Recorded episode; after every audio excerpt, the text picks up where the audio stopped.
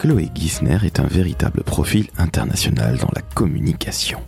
Après avoir travaillé chez Ogilvy en France, à Londres et même à Moscou, Chloé revient au milieu des années 2010 à Lyon où elle prend la direction de la communication des laboratoires Boiron. Cette belle aventure étant aujourd'hui terminée, Chloé recherche un nouveau challenge et se lance en freelance. Avec ses 25 années d'expérience, elle propose aujourd'hui ses services à des entreprises internationales, des startups ou des PME locales pour lesquelles elle peut créer à peu près tout. De là à dire qu'il s'agit d'un couteau suisse, il n'y a qu'un pas. Et justement, Chloé va vous expliquer son parcours, tout ce qu'elle sait faire, tout ce qu'elle aime, et vous verrez, elle va vous donner d'excellents conseils, très pragmatiques. Je suis Laurent François, fondateur et dirigeant de l'agence Maverick, et j'ai aujourd'hui le plaisir de vous présenter la magnifique Chloé, qui va vous faire rêver en parlant de tous les pays où elle a travaillé. Très bonne écoute de ce nouvel épisode du décodeur de la communication. Et comme à l'habitude, notez 5 étoiles s'il vous plaît sur Apple Podcast.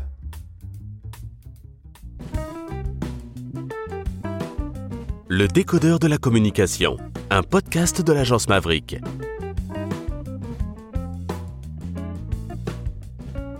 Salut Chloé, Salut, comment ça va? Ça va et toi? Eh bien écoute, ça va très très bien. Je te remercie d'être ma nouvelle invitée du décodeur de la communication.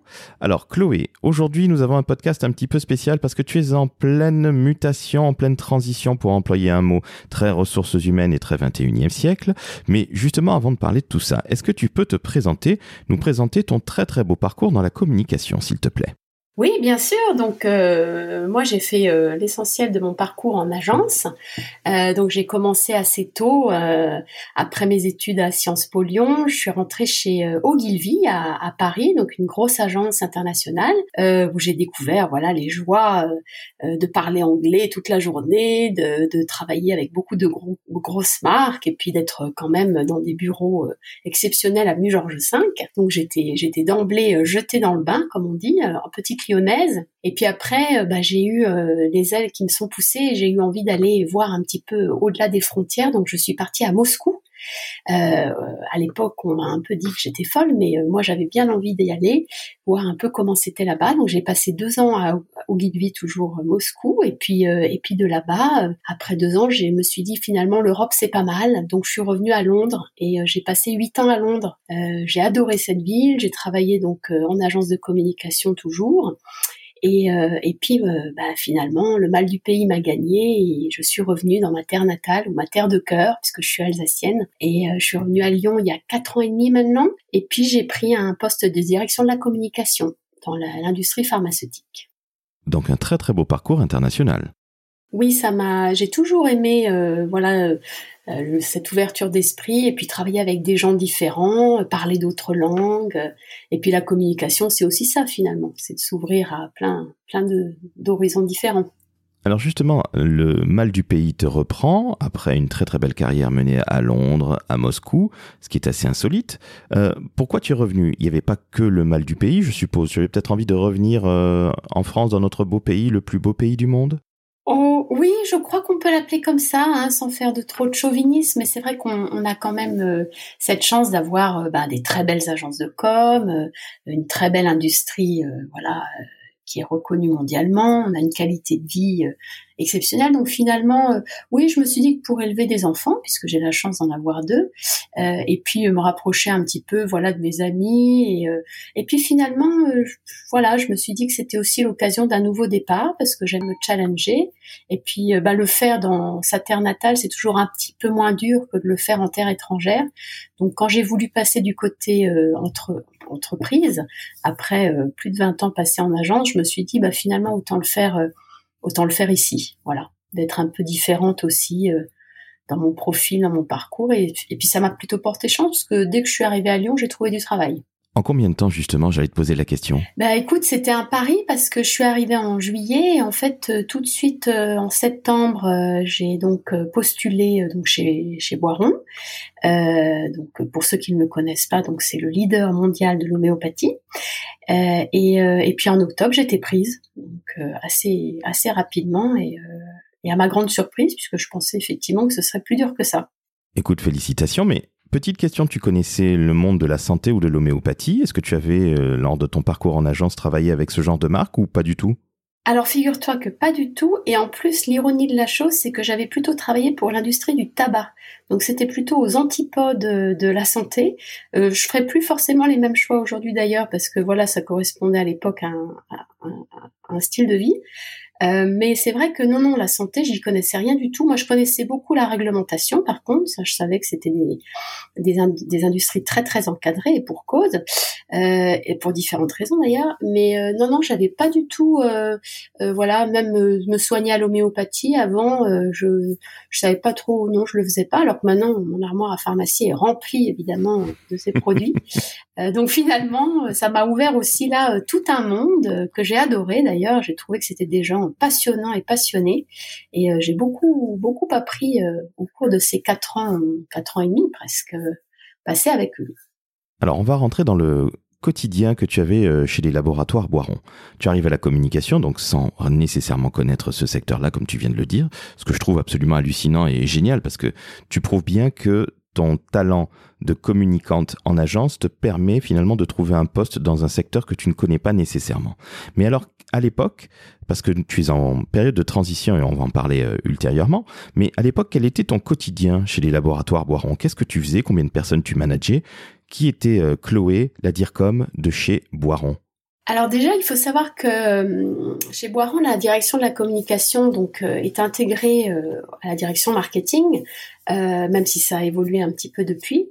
Donc en fait, moi, mon quotidien, c'était vraiment les produits, les produits. Je travaillais au quotidien avec euh, beaucoup de chefs de produits, le directeur marketing et communication qui lui aussi euh, était impliqué dans tous ces sujets. Et en fait, tous les jours, on avait voilà des briefs des chefs de produits, on rencontrait nos agences, on travaillait sur des études de, de voilà de marché. On faisait euh, on faisait beaucoup de choses pour euh, pour promouvoir donc notre nos marques euh, et pour voilà diffuser aussi tout. En fait, on on était aussi groupe, donc on travaillait avec toutes les filiales du groupe et on était aussi service support pour elles. Donc il y avait une vingtaine de pays qui euh, bah, quotidiennement nous appelaient pour euh, recevoir euh, des visuels, se faire conseiller dans leur stratégie. Donc on était vraiment, c'était c'était, j'allais dire bouillonnant et, très très intéressant parce qu'il y avait plein de dimensions. Il y avait le média aussi évidemment puisqu'on gérait tout, le budget média de la France, qui est quand même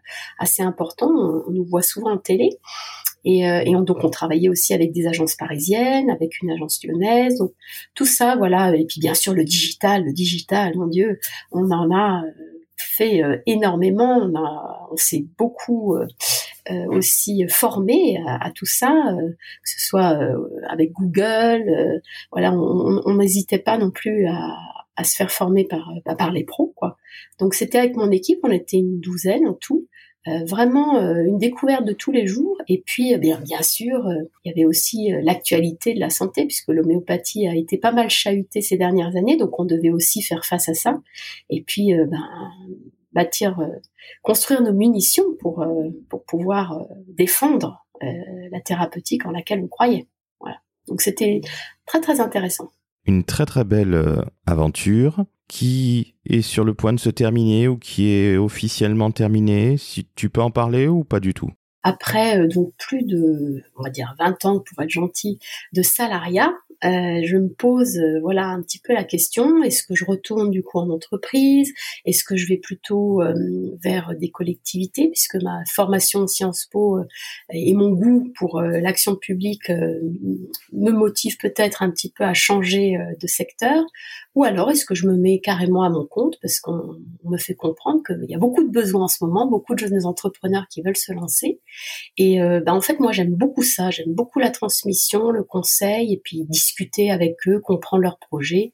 Euh, je trouve ça passionnant, surtout dans cet univers, voilà, un petit peu où, tout est à inventer finalement, puisqu'il y a beaucoup de services qui n'existent pas encore, et si je peux, voilà, contribuer un petit peu à, les faire émerger, pourquoi pas. Alors, le monde des startups, est-ce que tu le connais bien pour l'avoir pratiqué, ou est-ce que tu le connais un petit peu de loin? Écoute, c'est amusant parce que je ne me serais pas définie comme étant euh, vraiment proche de, ces, de, cet univers-là, mais je m'aperçois en fait qu'autour de moi, il y en a plein, euh, et qu'il suffit que de se baisser finalement pour entrer en contact avec eux parce qu'encore une fois, ils sont très demandeurs. C'est des gens euh, qui sont dans la communication, qui n'ont pas peur, voilà, de décrocher leur téléphone, de dire j'ai besoin d'aide. Là, j'en ai rencontré quand même, euh, je sais pas, 5 6 là dans, les dernières euh, 15 jours. Et, et, vraiment, je suis étonnée à la fois par leur audace, parce qu'ils sont souvent assez jeunes, ils ont des projets très très bien ficelés, ils sont très clairs dans ce qu'ils veulent offrir, etc. leur problème, c'est le comment. Le comment j'atteins mes clients, comment je me présente, comment je fais euh, euh, ma prospection sur LinkedIn. Il y, a, il y, a, beaucoup de comment, mais le quoi et le qui, ils sont très clairs. Voilà comment je veux, ce que je veux proposer au monde. Je trouve que c'est des gens très matures et très rafraîchissants. Ces startups ou ces jeunes entreprises, comment est-ce que tu les as rencontrées? Euh, c'est beaucoup par connaissance. En fait, euh, il se trouve que justement depuis que j'ai un peu plus de temps, euh, ben, je m'aperçois qu'en fait je rencontre énormément de gens, voilà, autour de moi, encore une fois. Et en fait, très simplement, c'est un peu une pelote. Quelqu'un me dit, me donne un contact, qui me donne un autre contact, et, en fait ça, fait boule de neige. Donc, je crois qu'ils doivent se refiler aussi les noms entre eux, ou je commence à avoir des appels, mais au départ, c'était euh, vraiment euh, ah tiens, j'ai un ami qui a lancé une nouvelle solution pour ça, est-ce que tu pourrais l'aider? Euh, Voilà, c'est très informel et très simple. En fait, il n'y a pas, il faut envoyer ton CV, c'est quoi tes références?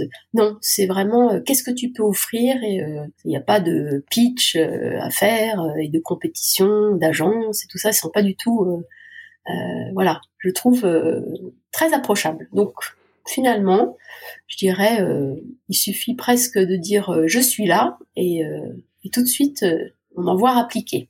C'est très à l'américaine en fait, c'est très informel, c'est très laid back, comme on dit du côté de la Californie. On n'est pas dans ce côté un petit peu habituel français, comme tu viens de le dire, on envoie son CV, on va pitcher, on va faire ci, on va faire ça. Non, là c'est très tranquille. Oui, je trouve que c'est euh, c'est tout à fait ça. C'est pas euh, voilà, c'est je pense que c'est c'est vraiment dans le ici et maintenant. On, a des, du grain à moudre. On veut on veut lancer nos idées. On sent que c'est le bon moment. Euh, là, par exemple, pour te donner un, exemple, vendredi, donc j'ai parlé avec une jeune start-up, donc très très très très récente. Bah, eux, ils veulent aider les entrepreneurs justement à monter leur boîte et donc euh, à les mettre en rapport avec euh, des experts de la finance, du, du juridique, du marketing, euh, finalement un espèce de one-stop shop. Euh, et je trouve ça vachement intéressant parce qu'effectivement, quand on démarre son entreprise, et j'en suis un bon exemple, bah parfois on se dit oh là là, mais je sais pas par où commencer et, et, comment voilà comment me faire entourer, conseiller au mieux. Et ben ces gens-là, ils ont décidé qu'ils allaient aider avec leur, leur, leur site web, leurs solutions et finalement, ils savent, voilà, ils sont un peu en réflexion sur comment on package tout ça, notre offre, avec qui justement on fait, on, fait des partenariats, quel profil, comment. Et c'est vachement intéressant parce qu'on remonte vraiment à la, à la source, j'allais dire, d'une stratégie euh, à la fois euh, de positionnement, euh, d'offre commerciale. Parce que moi, j'ai un double passé finalement. Comme j'ai été longtemps en gestion de clientèle, bah, je sais développer, voilà, un client. Et donc l'aspect commercial me parle énormément puisque c'est on est incentivé hein, en agence pour euh, pour développer le chiffre d'affaires. Et puis j'ai le côté créatif puisqu'effectivement bah, j'ai toujours euh, travaillé en agence aussi au contact des créatifs et, mon expertise c'est aussi ça. Donc c'est assez intéressant de, de mêler les deux. Euh, la casquette commerciale et la casquette purement marketing, marque, stratégie de com. Et je trouve que c'est ça qui fait finalement l'intérêt de la, bah, de la chose euh, pour moi parce que ou l'un ou l'autre ne serait pas assez. Chloé, je voudrais justement qu'on puisse rentrer un petit peu plus dans le détail de ce que tu peux proposer à ces jeunes entreprises. On va pas uniquement les appeler start-up, parce que tout le monde ne fait pas de la communication digitale ou tout le monde ne fait pas une entreprise digitale avec une recherche de modèle économique et levée de fonds. Justement, qu'est-ce que tu peux apporter? Tu as parlé de ton parcours, mais sur quoi, par exemple, tu peux intervenir en étant très précise? Est-ce que c'est, par exemple, la rédaction d'un dossier de presse? Est-ce que c'est, par exemple, la, le chapeautage d'une création d'identité visuelle. Qu'est-ce que tu proposes si on devait parler en termes de produits? Alors c'est intéressant ce que, tu me demandes parce que j'ai fait exactement cet exercice hier en refaisant pour la, je pense, 30 millième fois mon résumé sur LinkedIn alors ça va de euh, très très en amont, c'est-à-dire euh, études de de, euh, concurrence par exemple, quels sont mes concurrents, euh, quelles sont mes cibles, comment je les segmente, comment je structure mon offre, est-ce que je fais trois paliers, deux paliers, est-ce qu'il y a un système d'opt-in, d'opt-out, enfin bon voilà, toute la stratégie vraiment en amont de comment je me situe sur le marché et quel est mon mon USP, comme je dis toujours, le Unique Selling Point. Et puis sinon, après, on rentre vraiment dans la marque, donc mon identité de marque. Là, je peux intervenir aussi, c'est-à-dire, alors évidemment pas toute seule, parce que souvent, bah, voilà, on travaille en, en équipe, euh, et je fais aussi, je peux aussi faire appel moi-même à des consultants dans, dans ce domaine. Mais euh, on peut réfléchir ensemble à voilà, qu'est-ce que je, quel est ma, comment va être mon logo, qu'est-ce que, quelle va être ma, ma baseline, qu'est-ce, comment je vais pouvoir pitcher, par exemple, en une minute mon entreprise. Je l'ai fait récemment avec une formation. Euh, voilà, tu es dans un ascenseur avec un, chef d'entreprise et tu veux lui vendre ta formation, ben fais-le moi là en 30 secondes. En fait, pour les gens, c'est pas évident parce que c'est leur bébé et c'est vrai qu'ils ont toujours tendance à beaucoup beaucoup en dire. Euh, donc il faut vraiment les, restreindre et, être très concis. Et puis après, effectivement, euh, ben, en plan de communication, je veux faire une page LinkedIn pour attirer, je pas, les écoles, les entreprises. Comment je rédige, comment je présente mon profil. Donc tout ça, je l'ai fait récemment. C'est pour ça que je peux en parler. Ça paraît simple comme ça, mais franchement, euh, quand on travaille avec l'humain, et c'est vraiment aussi ça l'intérêt de la chose, on s'aperçoit que ben les gens ils ont des, voilà, des sensibilités, ils veulent que leur personnalité émerge, mais en même temps ils veulent quand même être considérés comme des professionnels. Donc il faut vraiment trouver le bon équilibre entre pas faire comme le voisin, mais exprimer quand même l'humanité, euh, parce qu'une formation surtout, c'est quand même fondé sur l'humain, euh, par exemple, et, euh, et, effectivement trouver ce bon équilibre entre être authentique, mais être professionnel. Et ça, pour moi, c'est vraiment ce que je peux apporter aussi, c'est j'ai un œil bienveillant, j'aide les, les, gens voilà à exprimer leur singularité, mais dans des cadres avec des standards, parce que chaque chaque secteur, malheureusement ou heureusement, répond à des standards et c'est ce qui rassure aussi, je pense, les clients ou les, les, prospects. Donc j'interviens aussi là-dessus. Je peux rédiger, j'adore ça. La communication écrite, c'est vraiment mon truc. Euh, ceux qui me suivent un peu sur les réseaux sociaux doivent s'en apercevoir parce que je suis assez euh, prolixe. Et, euh, et j'aime beaucoup, voilà, euh, je, je, peux rédiger des contenus, effectivement, des communiqués de presse, euh, des posts LinkedIn. J'ai même rédigé un document financier, pour te dire, chez Boiron. J'ai contribué au document financier de l'année dernière. sur la RSE notamment, j'ai travaillé avec euh, l'équipe en charge de ce sujet chez, chez eux et ça m'a vraiment plu parce que là aussi il s'agit de rendre euh, des notions à la limite euh, assez aliens pour des financiers ben, accessibles en disant voilà ce que c'est la RSE, voilà ce que ça peut apporter en termes de valorisation, de, de la marque, euh, de tout ce qui constitue l'entreprise. Donc voilà, donc c'est aussi ça. Je peux produire des outils s'il le faut. J'ai aussi euh, les capacités de faire appel à, à des gens dans ce domaine s'il faut produire, euh, voilà, des sites web. Voilà, j'ai commencé aussi à moi-même à me constituer mon petit pool. Euh, donc voilà, je suis assez multicarte, mais finalement, j'allais dire en résumé, c'est plutôt voilà de la stratégie et du conseil en, en communication. Tu travailles avec des gens qui ont parfois 20, 25 ans, 30 ans. Tu es une expérimentée avec 25 ans de métier, 25 ans de carrière. Est-ce que tu n'as pas un choc de civilisation, de culture, de génération? Euh, Alors c'est une question que je me pose assez souvent. Alors bon, pour ne rien cacher, parce que j'aime bien dire, je vais avoir donc 50 ans euh, dans quelques semaines. Donc bon, c'est un tournant. Effectivement, euh, ça, on passe un palier, comme on dit. Dans la com, en plus, c'est vu peut-être un petit peu comme, euh, voilà, les plus, plus, plus très jeunes. Mais en fait, euh, je ne ressens pas ce décalage générationnel, si on peut l'appeler comme ça, parce que moi, je suis très curieuse de nature et j'adore apprendre. Et c'est vrai que, par exemple, comme je disais chez Boiron, pendant quatre ans, j'ai vraiment baigné dans le digital. Euh, c'est vrai qu'avant, le digital, pour moi, c'était des emails, c'était, mais c'était pas forcément, j'étais pas entrée dans le dans le concret et d'être allée euh, chez des Google, de m'être formée, euh, euh, voilà, au SIA, au d'avoir côtoyé des experts de ce domaine en médias et en médias d'ailleurs, ça m'a vraiment énormément euh, apporté et du coup, je pense qu'on parle le même langage parce que le digital finalement c'est un moyen, c'est un moyen d'adresser des cibles, c'est un moyen de segmenter, de cibler, euh, d'adresser le bon message au bon moment. Et je, je pense que dans ce dans ce sens-là, je suis sur la même page. C'est-à-dire que je ne, pour moi, oui, si on rentre dans des termes techniques, évidemment, je ne suis pas une spécialiste. Euh, je pourrais jamais parler le langage des webmasters de A à Z, mais en tout cas, je les comprends et j'ai les notions pour travailler avec eux et pour surtout en, en obtenir le service que j'attends. Pour moi, c'est pas tellement un problème. Euh, et encore une fois, je fais énormément de veille, et ça aussi, c'est une manière de maintenir son esprit en éveil, je trouve. C'est le cas de le dire, parce que euh, je trouve que ce domaine de la communication a ce signe magique qu'il touche tous les domaines. Euh, c'est vraiment tous les sujets. Souvent, d'ailleurs, je trouve que quand on, on est en demande quand on, voit les, annonces passer, les annonces d'emploi, on se dit que finalement, souvent on dit euh, connaissance de tel secteur euh, nécessaire et ça, mais pourquoi? Parce que ça veut dire qu'ils n'ont pas compris ce que c'était la communication.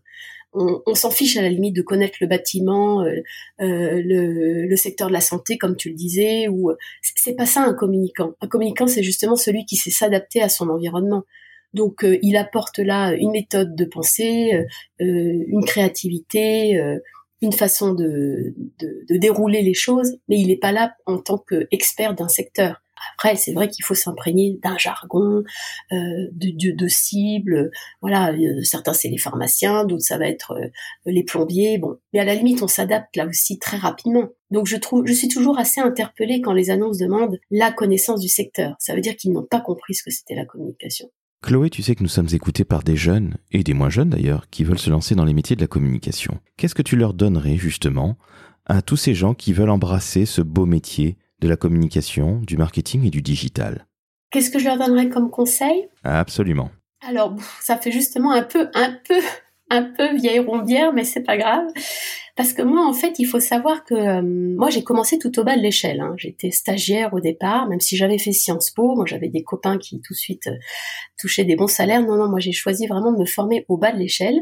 Donc, j'ai commencé stagiaire. Et en fait, je dirais, c'est ça qu'il faut vraiment faire, dès que vous le pouvez, même en troisième, en seconde, en première, n'attendez pas qu'on vous l'impose. Allez voir dans les entreprises, allez voir dans les agences, allez voir dans tout ce monde qui gravite autour de la communication, si c'est vraiment ce qui vous anime, si c'est vraiment ce qui, votre passion, c'est très vite de vous placer. Est-ce que je vais être plutôt du côté commercial donc je vais gérer des clients. Il faut que je sache un petit peu manier les chiffres quand même, effectivement, mais je suis aussi voilà euh, plus dans ce domaine-là. Ou alors est-ce que je veux être vraiment créatif? Et euh, voilà être euh, bah, au service de clients et, euh, et pouvoir réaliser pour eux tout, tout, ce qui leur passe par la tête. Donc je pense que déjà il faut se situer, savoir si on est plutôt côté créatif, plutôt de côté commercial, et puis aller aller faire son expérience, aller même voilà vraiment parler avec le maximum de personnes sortir de, des murs de son école, sortir même de France, mais ça c'est un conseil que je donne à tous, communication ou pas.